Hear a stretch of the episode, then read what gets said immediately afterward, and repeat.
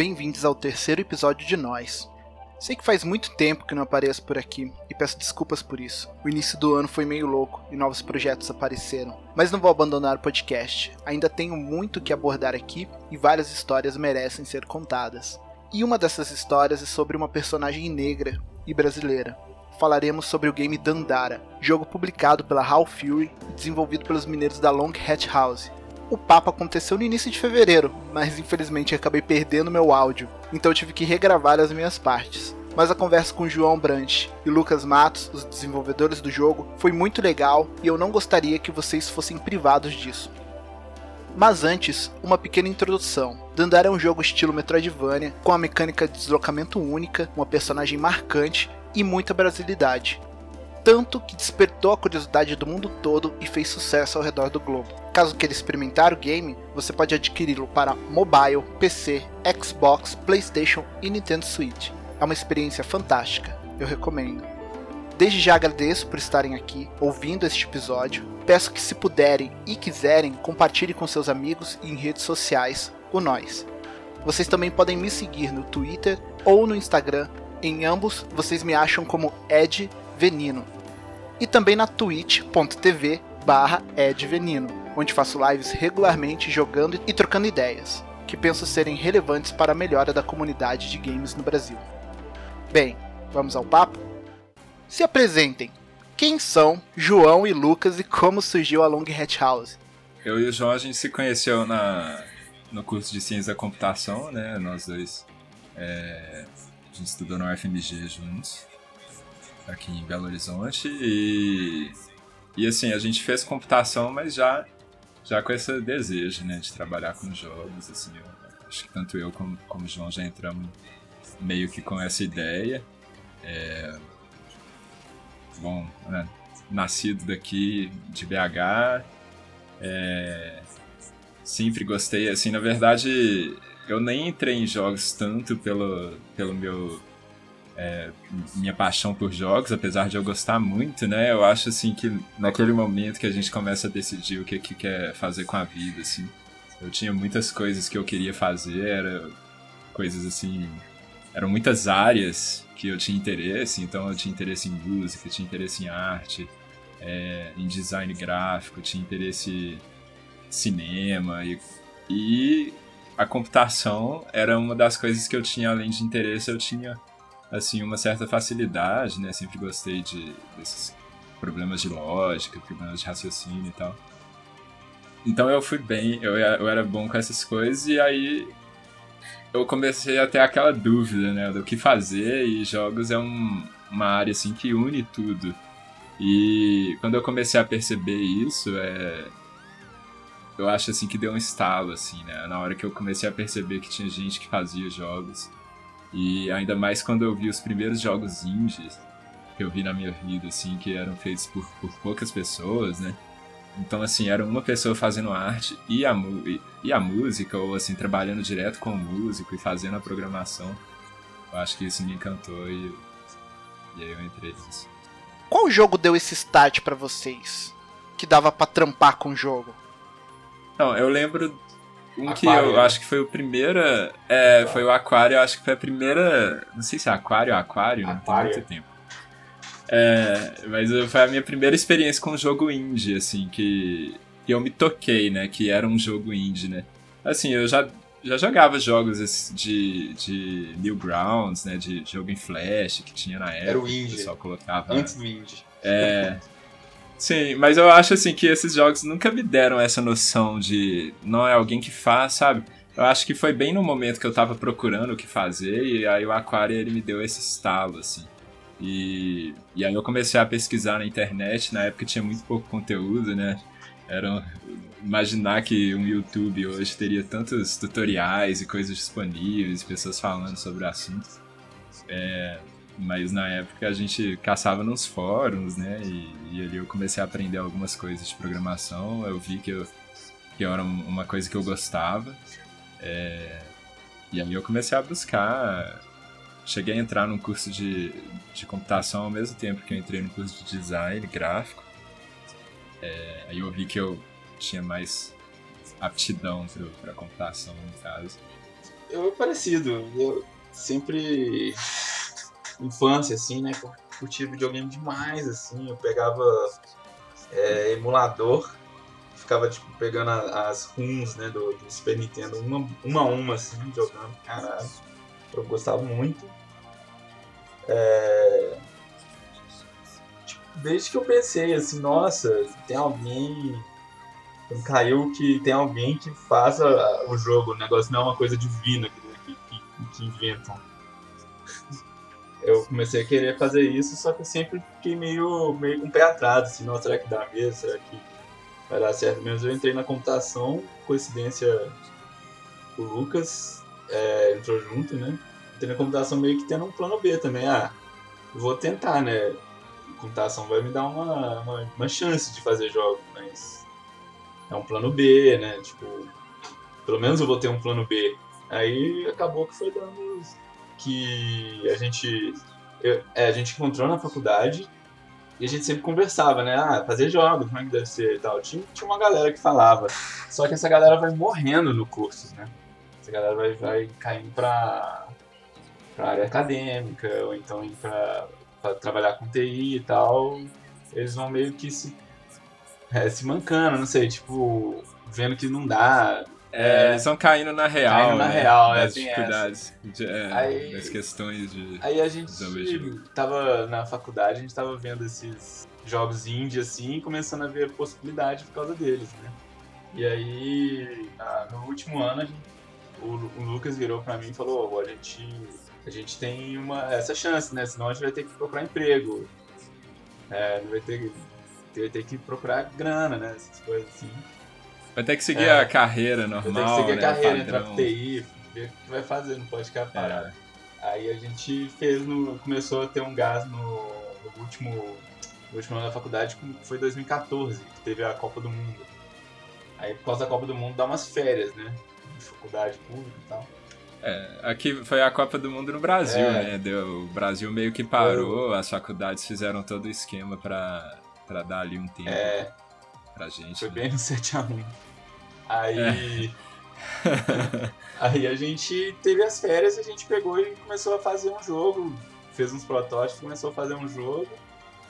Aí não conseguiu, a gente ia fazer em três meses, não conseguimos fazer, mas já tava, tipo, o gás estava dado, sabe? Tava tipo, tudo encaminhado pra gente só terminar o jogo. Aí a gente terminou, fez uma Magenta Arcade, que é o nosso primeiro jogo, né? E meio que a gente fez uma agenda arcade meio que pra ver se a gente trabalha junto legal, se a gente vai fazer. se dá pra fazer jogos, essas coisas assim. E a gente viu que, pô, dá pra, fazer, dá pra continuar. A gente acha que a gente deveria continuar, né? É, no Agenda Arcade a gente foi finalista de um festival lá em São Paulo, a gente teve jornalista que, que, deu, que deu nota boa, assim, sabe? Mesmo que jogo de celular, é um jogo de celular só. E a gente, pô, a gente devia continuar e depois que a gente fez o Dandara. Qual foi a recepção dos familiares de vocês quando decidiram trampar com jogos? É, eu sempre já. Desde que eu estava adolescente, assim, meus pais sempre falavam assim: ah, cresce, sai dessa, tem que crescer, tem que pensar pra frente. Sempre teve, sempre teve essa resistência, talvez, né? Que era um sonho meio que sonho de criança. E acho que é, só pararam com isso quando, quando começou a tipo, ganhar prêmio, essas coisas assim. Nem, nem, Quando começou a ganhar algum reconhecimento, assim, que não seja fora, né? É, eu lembro de uma época com Magenta, né? Quando a gente começou a, a sair, a sair em algum site de notícias, alguma coisa assim, e foi é, finalista no Big, e o pessoal deu uma Ó, oh, até que vocês conseguem fazer isso, hein? Até é. tem alguma chance. Exato, o pessoal é, deu uma relaxada. Mas aqui em casa né? foi bem... O pessoal preocupado, é... né? Acho que a gente vai jogar, enfim, preocupado. Ah, é. que a gente não quer fazer, né? É. E eu acho que é até comum essa preocupação, porque muita gente acha que quer fazer jogo porque gosta de jogar, mas fazer jogo é bem diferente de jogar jogo, né? Assim, é uma é um outro prazer. É, é literalmente é. é. outro tipo de prazer, né? Uma outra coisa que você tem que gostar de fazer. É, então, assim, é uma armadilha a pessoa achar que porque está relacionado ela vai ter uma experiência parecida, né?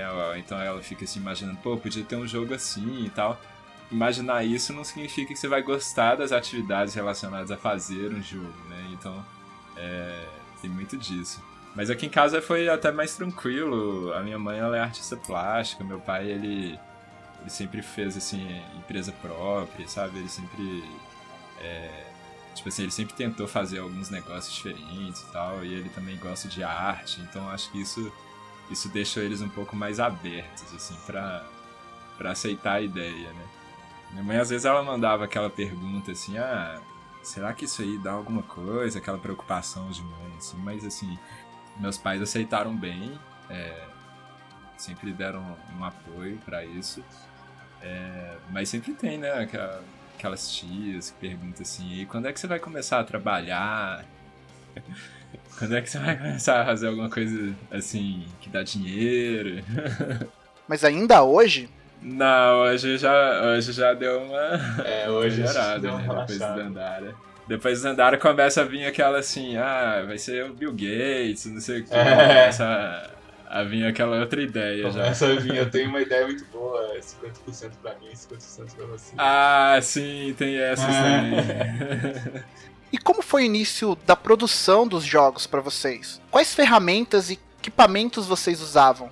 É, é, no caso, eu, eu falei, por exemplo, isso do, dos fóruns, né? Isso aí era antes de entrar na faculdade, né? Na, assim, na hora que a gente começou a trabalhar com jogos, assim, já tinha... Talvez, assim, no Magenta, assim, no início era mais difícil também, a gente não conhecia também, né? Onde conseguir informação direito, a gente foi entrando mais no, nos círculos e tal, entendendo como é que funciona. Mas... Mas, assim, aí já tinha bem mais coisa, né? na época que a gente começou a fazer jogo mesmo. É, já tinha explodido os indies e tal, já tinha um, a Unity, já era uma ferramenta mais acessível. No Dandara, por exemplo, a gente começou já fazendo na Unity, que é uma ferramenta bem mais acessível, assim. É, antes a gente fazia tudo mais na programação mesmo, né? É, eu tinha esse negócio do equipamento, né? Quando a gente a gente fazia no notebook. Meu, no, meu notebook não era horrível, né? A gente tinha até um é... notebook bom, né, João? Só que eles estavam antigos, era... né? Então, era assim, por causa dos coisa... fronteiras? Sim, sim, é que eles, eles deram uma verba pra comprar um notebook lá fora. É. E aí a gente conseguiu comprar uma coisa melhor. Mas assim, isso já tinha o quê? No Trials of Fear já ali tinha, já tinha. Nossa, já tinha 8 anos. 5. Do Trials of Fear. Oito anos, não, cinco, cinco anos. Cinco é, anos, né? 2018 menos Cinco anos. E assim, o notebook é uma coisa mais limitada, né? Já de, de performance e tal, e rodar Unity era uma das dificuldades, assim, mas não era muito muito inacessível é, assim, não era, Unity. Era ruim de dar o play no. Porque o Dandara era, era gigante, né? É. É, o Dandara cresceu muito, né? A gente teve isso também. Quando chegou no final do desenvolvimento do Dandara, ele. Assim, a gente começou com um jogo de celular, né? No final já era um jogo para vários consoles e tal. E, assim, testar o jogo era muito lento, né? No computador. A gente tinha a gente descobriu quão lento era quando a gente com, comprou um, uns computadores mesmo PC para ter no escritório. Então, só depois de Dandara feita que vocês deram um up no setup de vocês. É.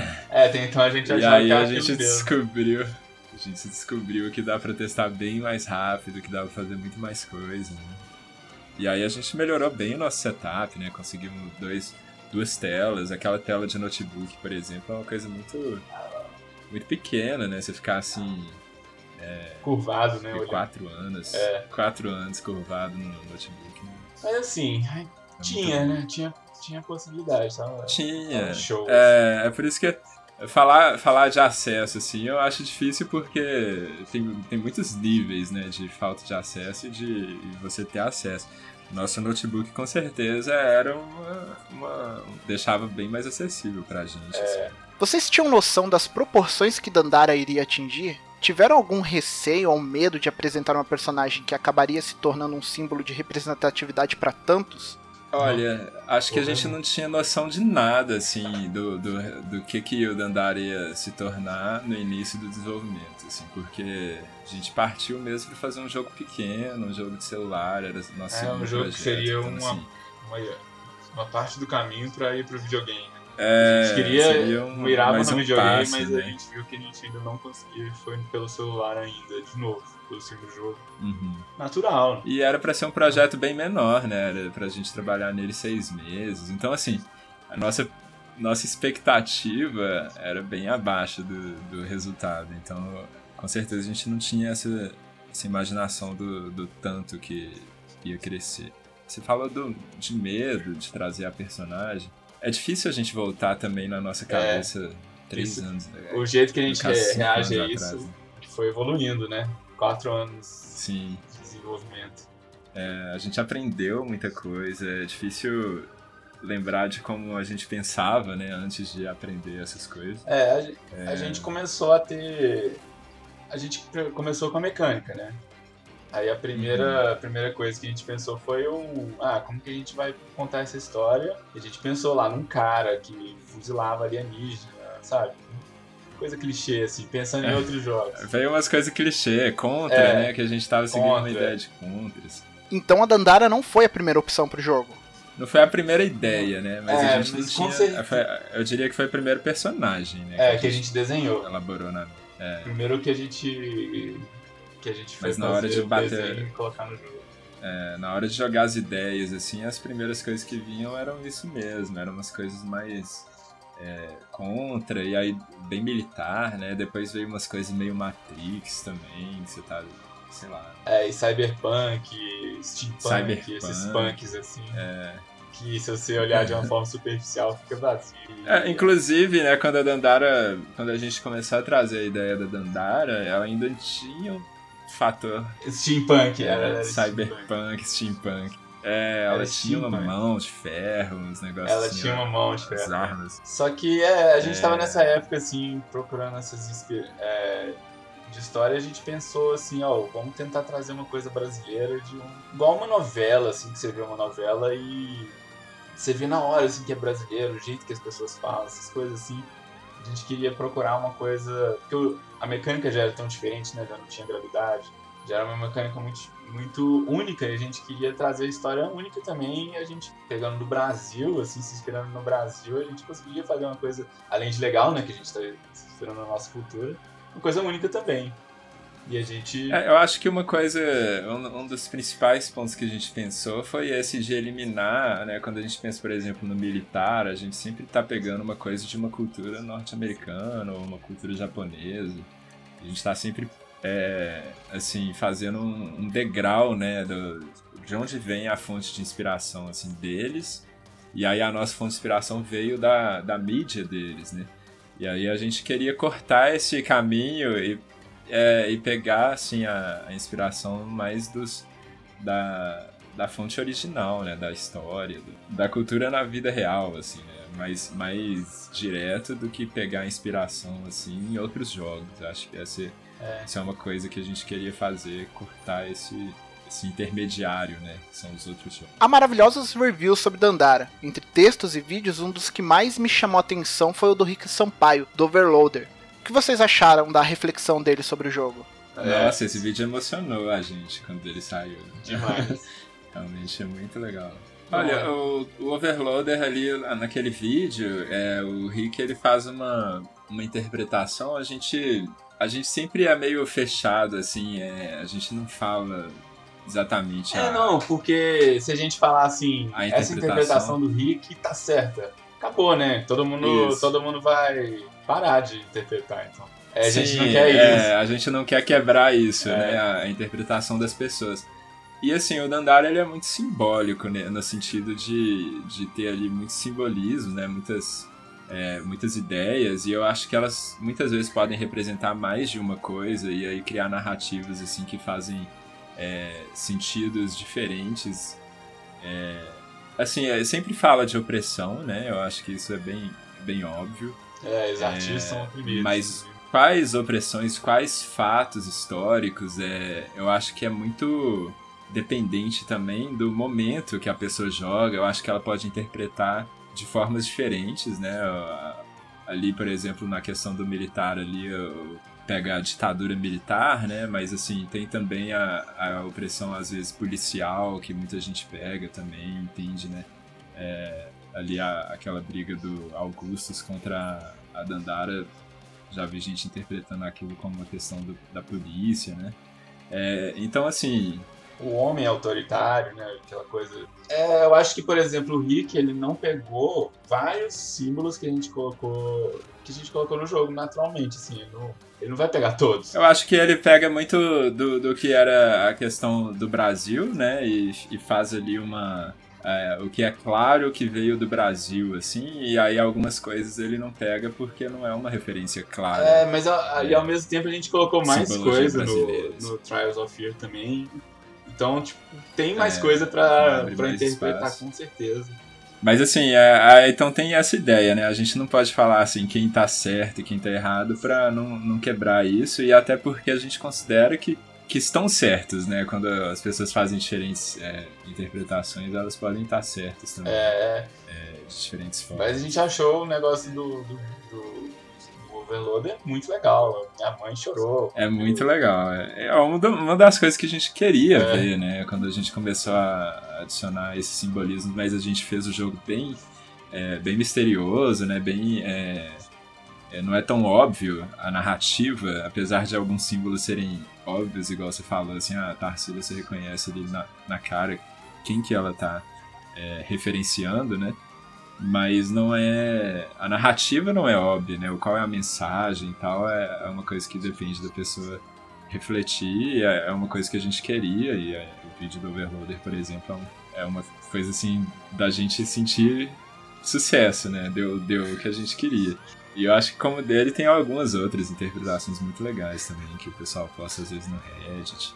Essa questão da interpretação também tem uma coisa interessante que, que veio da necessidade da gente não nos, nos, reconhecer como escritor, que a gente vai pegar e escrever diálogo e colocar muito diálogo na frente do jogador. É, uhum. A gente queria evitar muito isso porque a gente nunca fez isso, né? Eu Lucas. Se dependesse da gente. A gente não é escritor, é, né? a gente não tem essa experiência. Aí a gente via muita chance da, da gente escrever muito é, e o jogador ficar, tipo, vendo muita coisa muito ruim, assim. E a gente queria deixar mais no simbolismo, mais no mais no visual, mais no game é. design, mais nos níveis, mais do jeito os níveis são Eu acho que isso tem a ver também com a questão do Metroidvania, né? Que a gente queria que a exploração e a, e a jogabilidade, assim, a pessoa conseguisse seguir, assim, pelo mapa, sem ter que lembrar, ah, o que, que aquele personagem falou e tal. A gente não queria uma coisa, assim, tão... É, uma direção tão narrativa, né? Mas, assim, uma coisa mais... É, mais na jogabilidade mesmo, assim, para seguir é, essa ideia do videogame que, mais clássico. A questão da interpretação assim. supre várias necessidades que a gente tinha para fazer o jogo ficar mais legal. Sim.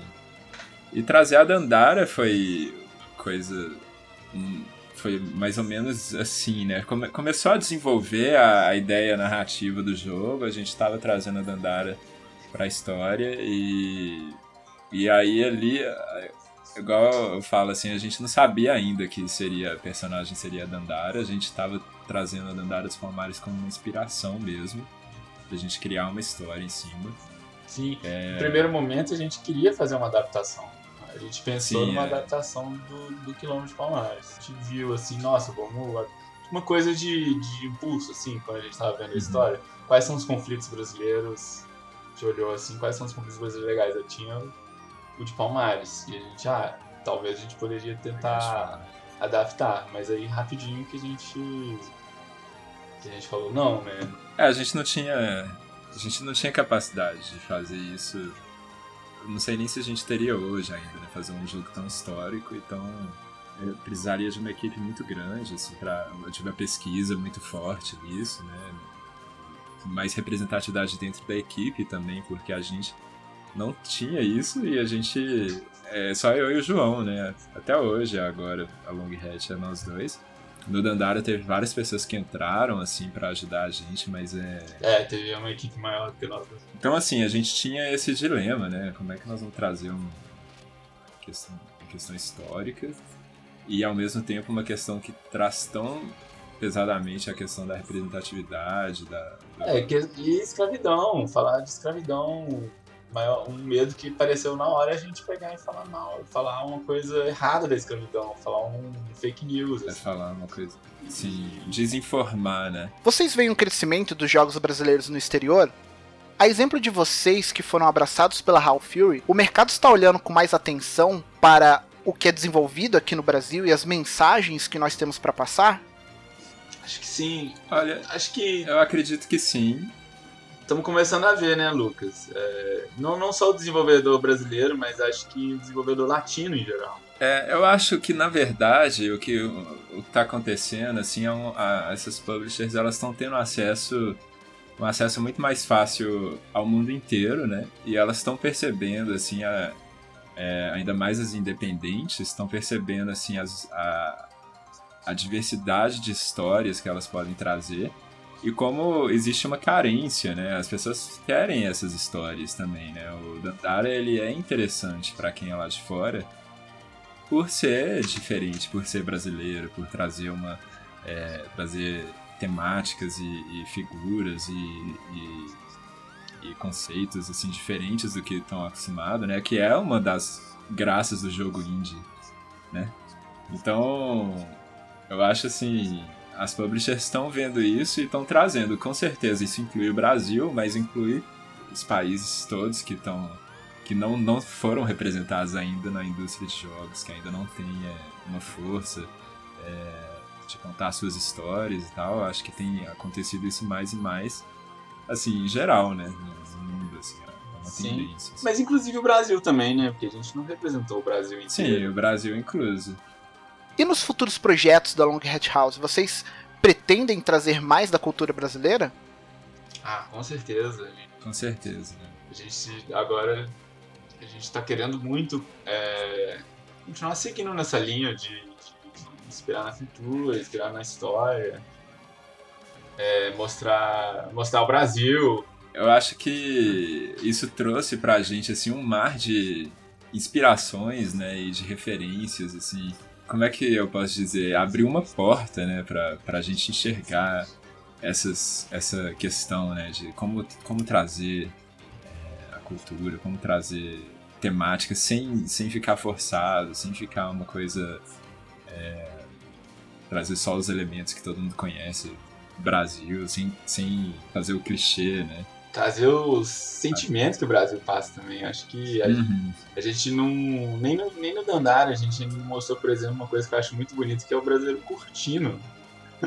curtindo a vida, Uhum. assim. Que eu acho que ele curte muito diferente. Curte do, do, do- do- seu jeito, que é muito legal, por exemplo. É um exemplo. Como são as nossas amizades, né? A gente teve oportunidade muito de viajar também para o exterior, de conhecer muita gente do exterior. É, até pela Raw Fury, a gente participou de eventos, participou do Stugan, né?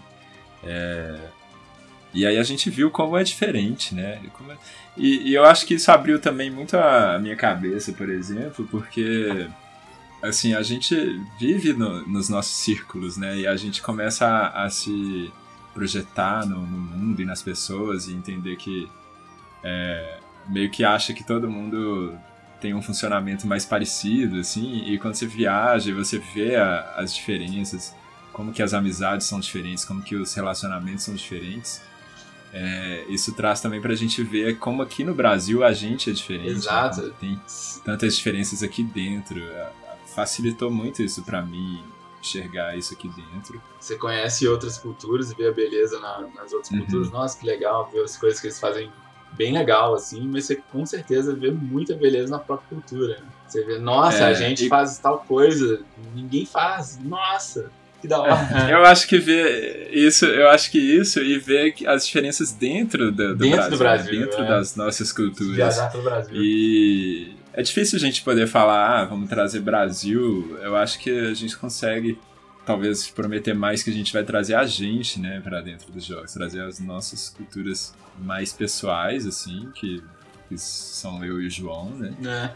E, e tentar trazer mais gente pra equipe também que possam trazer outras perspectivas, né? Outras subjetividades. Com o crescimento do mercado de jogos, existe também a necessidade de amadurecimento de toda a estrutura. Jogadores, desenvolvedores, jornalistas e criadores de conteúdo têm sua parcela de responsabilidade nesse crescimento, nesse amadurecimento. E dois pontos bem importantes são a acessibilidade aos jogos, seja através de temas ou plataformas que tornem a experiência mais inclusiva para o jogador, o que eu acho que Dandara faz bem, e também a discussão sobre toxicidade nos jogos, que na maioria das vezes acontece através de jogadores nocivos dentro da comunidade, mas pode surgir através das mecânicas e implementações dentro do próprio jogo. Vocês conseguem enxergar algo nesse sentido?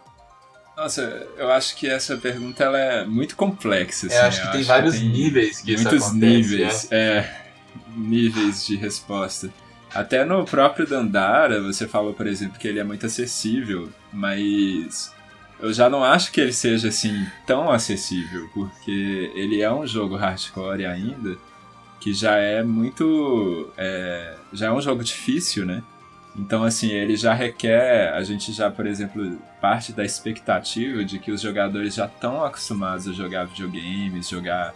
É, jogar sei lá, que eles já estão mais. que já são jogadores mais hardcore, né? E o videogame no Brasil não era uma coisa acessível, não é ainda, né? É, hoje a gente tem, por exemplo, e isso ajuda com o Nandara, que é a questão do, do, celular. Então, assim, isso torna ele mais acessível, mas ainda assim, é, ele é um jogo hardcore, então ele limita ali para aquele público que é mais gamer, vamos dizer assim, é, e é muito surpreendente, às vezes a gente vê algumas pessoas pulando para dentro do Dandara, assim, de vindo assim, sem, sem ter uma experiência de jogo e gostando do Dandara. Às vezes pela representatividade, às vezes porque, é, porque se sentiu atraído assim, pelo personagem, né? Porque se, viu, se identificou. Então, assim, a gente vê esses pulos, mas eu, eu acho assim, o Dandara em si não é um jogo completamente acessível, né? Um jogo é complicado, né? Também, todos, se a gente né? deixasse é, a expectativa fosse que o jogador nunca tivesse jogado videogame antes, talvez a gente mudasse tanta experiência que o, que o, pessoal é. que gosta hoje em dia deixasse de gostar. Então é uma coisa muito. É. Eu acho que são outros, é outro tipo de jogo, é. né? A, a, que a pessoa, quando ela começa a ter isso em mente, da, da, da acessibilidade, acho que tem vários níveis, onde que ela quer atingir, quem para quem que é. Agora, a questão da toxicidade que você falou, eu acho que, assim, com certeza existe. É... Não, é, existem vários níveis. Eu não consigo. Eu não consigo. É, não, vários níveis mesmo. Tanto na mecânica que você Sim. falou é uma delas. Eu não consigo pensar no, no exemplo agora de, de mecânica entre jogadores. É, eu consigo ver muito, muito assim, às vezes na fala de um personagem, né? Alguma coisa assim, principalmente jogo online, né? Jogar um Valorant, um Overwatch, você vê às vezes a personagem fala alguma coisa que já gera uma toxicidade, que gera uma cultura ali dentro de quem tá jogando. É, questão de. É fala, gerenciar as comunidades. Questão de, por, por exemplo, a história de jogo, o, o cara do que, que faz o Call of Duty falar que, o, que a história do, do, do Call of Duty é apolítica, não tem política nela. Eu acho que vem até daí, assim que o, o jogo acaba fomentando essa, essa, essa coisa de obra de arte que não tem política, sabe? E, tem essa narrativa, não, essa narrativa não desgruda a gente, não sei o que ela tá fazendo, né? É, ali, por exemplo, já, já é um cria, jeito né, de, algumas questões de... de fazer de, esse um, é, tipo de, de é, ódio, né? Sim. É, eu não diria inacessível, né? Mas assim, eu, eu acredito que tem pessoas que não vão se sentir bem de jogar o jogo, porque ele representa algo ruim para a vida delas ou para elas, né? Hoje vocês acabam sendo inspiração para muita gente, seja no desenvolvimento ou mesmo para quem teve a vida tocada por Dandara. Um dos lances legais que eu vi foi a adição da personagem da Dandara no banner do site Garota no Controle. Dito isso, qual o toque, a dica que vocês podem dar para quem está começando a se aventurar pelo mundo dos games e se inspira no trampo de vocês? Assim, o mascote Sim, eles, colo elas colocaram é, no, bem massa. no banner, né? Ficou bem legal. Tá, é, eu acho que a coisa mais importante pra quem tá começando, né, fazer jogos, começar simples, sabe? Deixar aquele jogo dos sonhos um pouco de lado e fazer um jogo que você, que você imagina que seja ridículo de fazer primeiro, assim. E por aí vai, aí, porque na hora que você finaliza um jogo, você termina ele, põe no, numa nem, nem lojinha, põe num site para as pessoas jogarem, no itch.io da vida, um, que, é um, que é um site que você põe um jogo de graça lá pra, pra galera baixar e o jogo pode ser de graça também. Quando você faz isso, você aprende muito, você tem feedback, né? Você, você tem que fazer.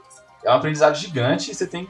E é muito legal de você fazer isso várias vezes. Então por isso que eu sempre recomendo a pessoa começar a fazer jogo muito pequeno assim e crescendo aos poucos, assim. É... É, eu acho que quando você faz um jogo muito pequeno, você descobre que ele não é tão pequeno, né? Você descobre Exato, que, você descobre que tá que- várias coisas escondidas que você não imaginava que você teria que fazer também.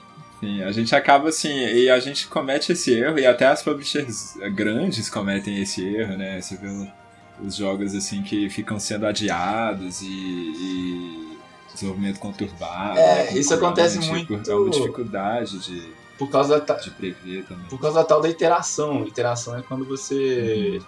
pega um jogo, aí você, aí você faz uma mecânica, alguma coisa assim, e você vê que não tá bom. Nossa, demais. Isso aí é, é a vida. Uhum. É, e aí você tem que voltar e fazer Voltar de novo. divertido. É, você tem que voltar e fazer de É, novo. Que, tipo, aprender, que melhorar né? ela refletir. fazer outra, E né? dar, é, e dar uma melhorada, refazer alguma coisa. Isso sempre vai acontecer em todos os jogos, tem isso. E é uma coisa que você tem que acostumar a fazer, ou fazer isso com mais qualidade, esperar que isso aconteça. né?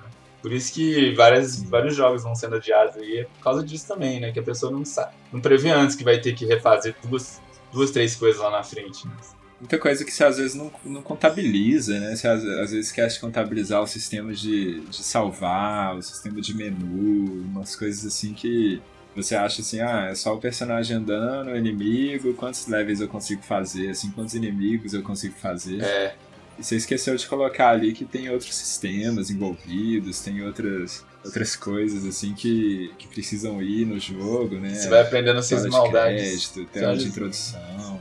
Isso, então eu acho que opções, né, volume, pause, tudo isso é, toma tempo e são coisas que são difíceis de prever. E a pessoa vai descobrindo, vai descobrindo isso. É bom começar bem pequeno mesmo. E tem o processo de terminar, que é um processo muito. é, você aprende muito, assim. Então, assim, quando você termina seu primeiro jogo, você aprende muita coisa. Como que se distribui, como que você recebe feedback, né? Fazer o polimento, como que você gera as builds para colocar na loja, colocar na Google Play. É muita coisa. É muito mais do que, do que às vezes parece que é fazer um jogo. E aí é legal a pessoa começar realmente com aquilo que é mais rápido, né? ter essa experiência toda mais, mais rápido e, e mais vezes. Uma segunda dica também, que é procurar saber o que, que é e, e- e procurar estudar sobre, que é uma área de conhecimento que chama Game Design, que não é o design gráfico, né? Não tem nada a ver.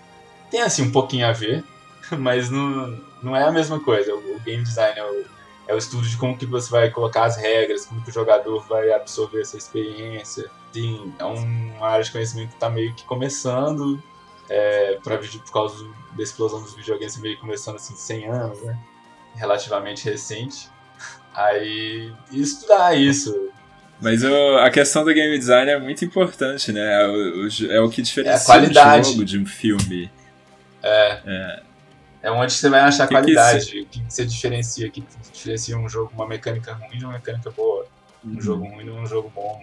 Como que você consegue aplicar isso no seu jogo? Como que você vai ter é, vocabulário para ser crítico, sabe, em relação ao próprio trabalho?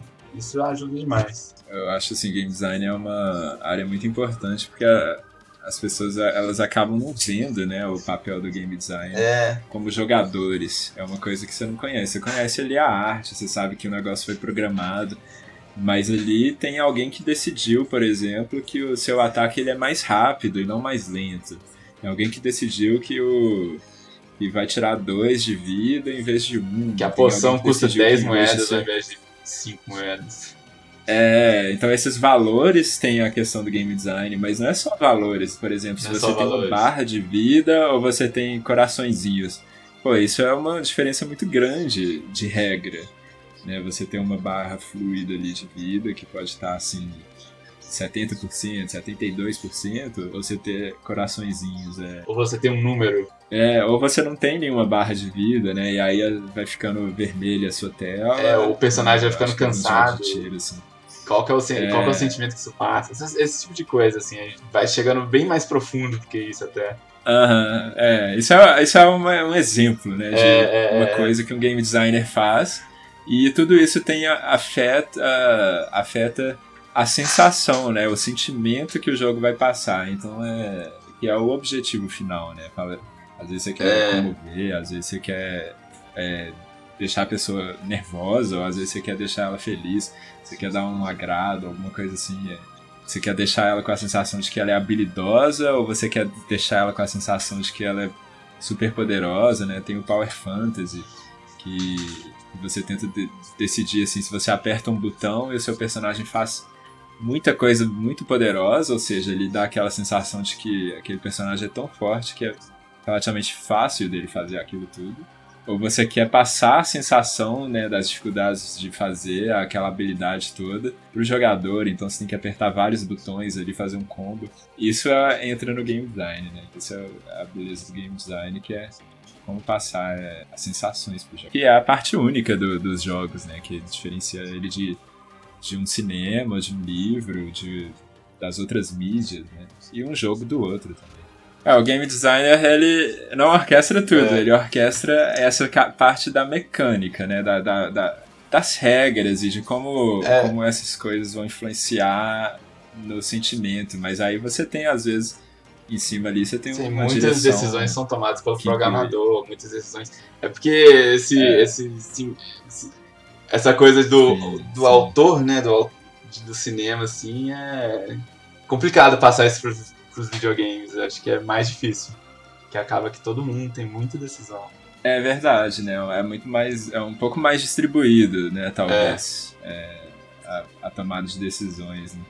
Eu acho assim que, que tem isso. E, tem essa questão do, do alto nível também. Você tem que conectar, por exemplo, essas emoções que você quer passar com no, no, game design com a arte também, com a música, né? Então, assim, às vezes você tem alguém que tá mais preocupado já com a coisa geral ali. É. é mas a questão que eu acho que o ponto do João ali é, é que o game design é uma das coisas que vai diferenciar e destacar seu jogo e fazer ele deixar de ser uma cópia de outros jogos, ou só, né? mix de. Ah, Ou só uma soma um... da, da arte bonita com programação que funciona. É porque a gente Sim, é. vê, assim, para fazer um jogo precisa de programação, de arte, de música, ver essas peças assim, precisa de fazer isso. Mas não precisa de saber game design, né? Não precisa. É.